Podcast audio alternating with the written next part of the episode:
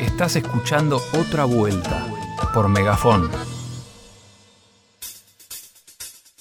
Se agiganta la grieta, carpinchos versus chetos. Pueden avanzar hacia otros barrios. Ahora de repente son, son enamorados de los carpinchos, que los carpinchos los metan adentro de un, de un camioncito. La CPECN, la Comisión Pro Equilibrio Carpinchos Nordelta, ¿Por qué están allí los carpinchos? Digo, ¿puede atacar a, a- a niños el día de mañana? Un- Hay cuántos carpinchos muertos hay. ¿Sabes la de carpincho muerto que hay? Sí. Bueno, entonces no joda más con los carpinchos. Resumen de noticias. Paren la oreja. Cortito. 38.225.353 vacunades. y 11.204.366 con esquema completo.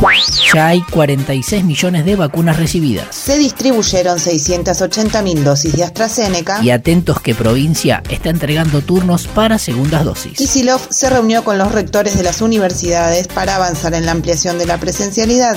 Las universidades tuvimos un rol fundamental, fuimos parte de, de las políticas más importantes para atender las principales consecuencias de la pandemia. Eh, en casi todas nuestras universita- universidades ha habido centros de vacunación. Otras noticias. Paritaria Nacional Docente. Acordaron un aumento del 45,45% que recompone el 34,6% acordado a principio de año. El salario mínimo alcanzará los 40.000 pesos en diciembre. Los gremios estatales también acordaron adelanto de cuotas y un 5% sobre el 35% acordado en mayo. Canasta básica. Aumentó un 1,6% en julio. La menor suba en lo que va del año. Así, un adulto necesitó 21.869 pesos para no ser pobre. Y un grupo familiar 67.500. En un año tuvo un incremento del 51,8%. Canasta alimentaria. Sufrió un alza del 2,1%. Para no morirse de hambre, un adulto necesitó 9.300 pesos Y una familia 29.000. y el aumento interanual fue del 58,3% Dato, el salario mínimo es de 28.080 pesos. y el aumento paritario entre un 41 y 45. Hay algo que muy bien no está cerrando.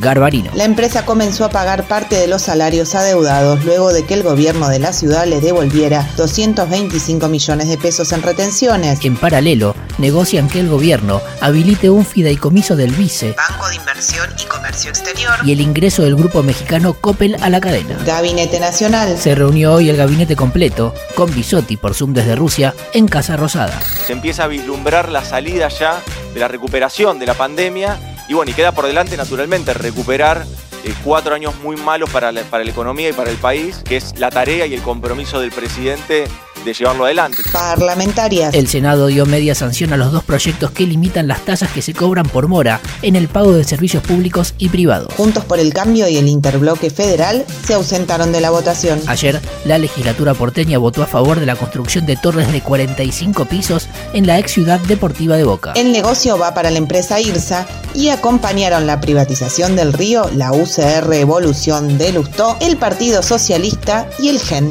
Para que ustedes se den una idea, el día que la norma entró a la legislatura, no que se aprobó, que entró a la legislatura, las acciones de la empresa constructora IRSA pasaron a valer un 28% más. Además no está hecho el estudio de impacto ambiental, que es muy importante también. Cambio climático. Alberto Fernández tuvo una videoconferencia con el secretario de Estado para el Desarrollo Internacional del Reino Unido. Picadito, che, picadito.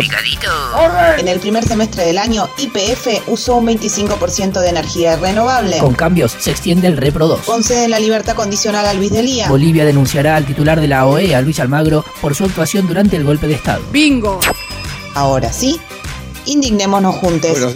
En Paraguay, denunciaron al expresidente Horacio Cartés por un acuerdo de Yacyretá que firmó con Mauricio Macri. Resulta que Cartés, amigo de Mauricio por ser ambos presidentes de clubes de fútbol, reconoció una deuda de 4 mil millones de dólares y vender energía a precios muy inferiores de los de mercado. Yacyretá no solo involucra a Mauricio por haber sido presidente, Iexa y el grupo Macri fueron contratistas en la empresa.